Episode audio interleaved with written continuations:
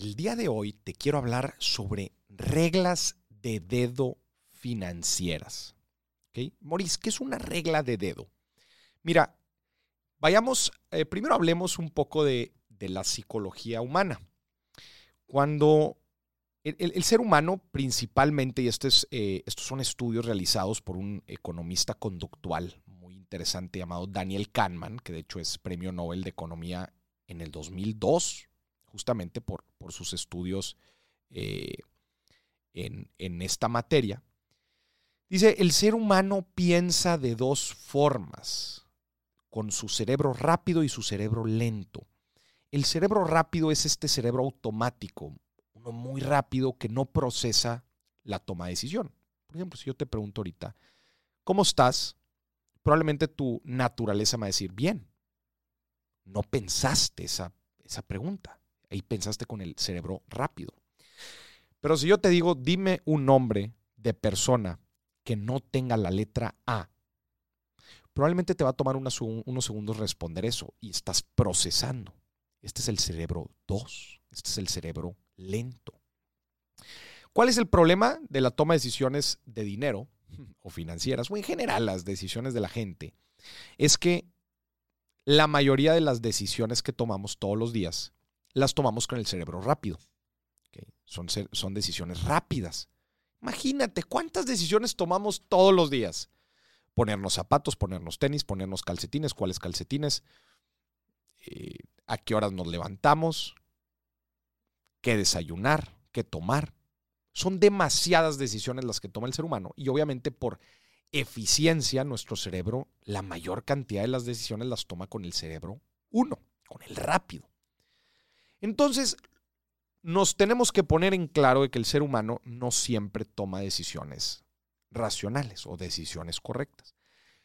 Pero podemos tener algunas reglas de dedo, ¿verdad? Que nos ayudan a tomar buenas decisiones aun y cuando estemos pensando con el cerebro rápido.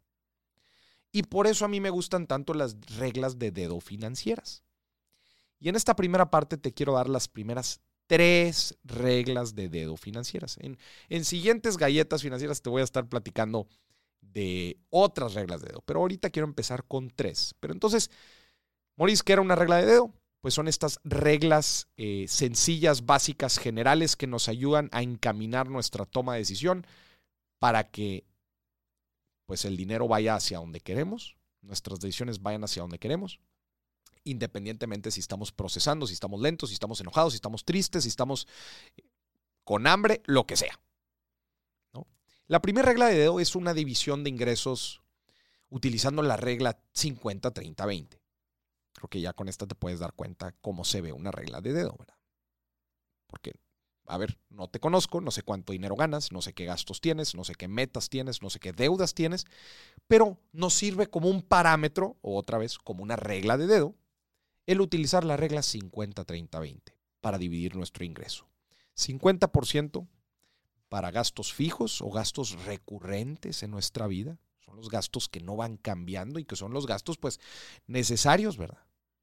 Eh, estamos hablando de la renta, estamos hablando de la hipoteca, de los servicios, de nuestro gasto en transporte, estamos hablando del pago de seguros, eh, alimentos, desde luego, todo eso va en este primer 50%.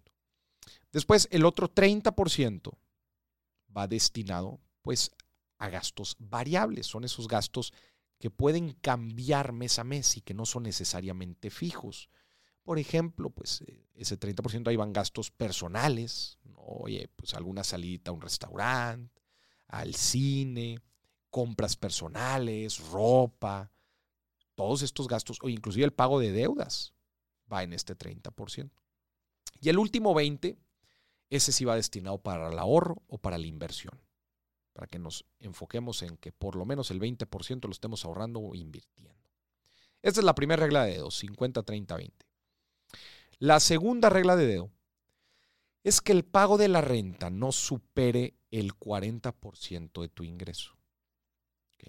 O sea, toma, toma cuánto ganas, calcula el, calcula tu costo de renta y que sea menor al 40% de tu ingreso.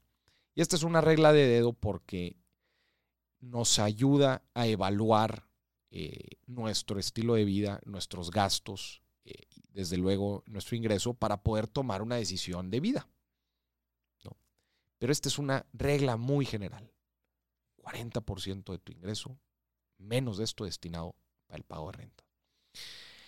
Y por último, la última regla de hoy, una muy importante sobre el ahorro de emergencia, tener por lo menos tres meses, entre tres y seis meses de nuestros gastos fijos. ¿Te acuerdas de ese 50% de la primera regla de dedo?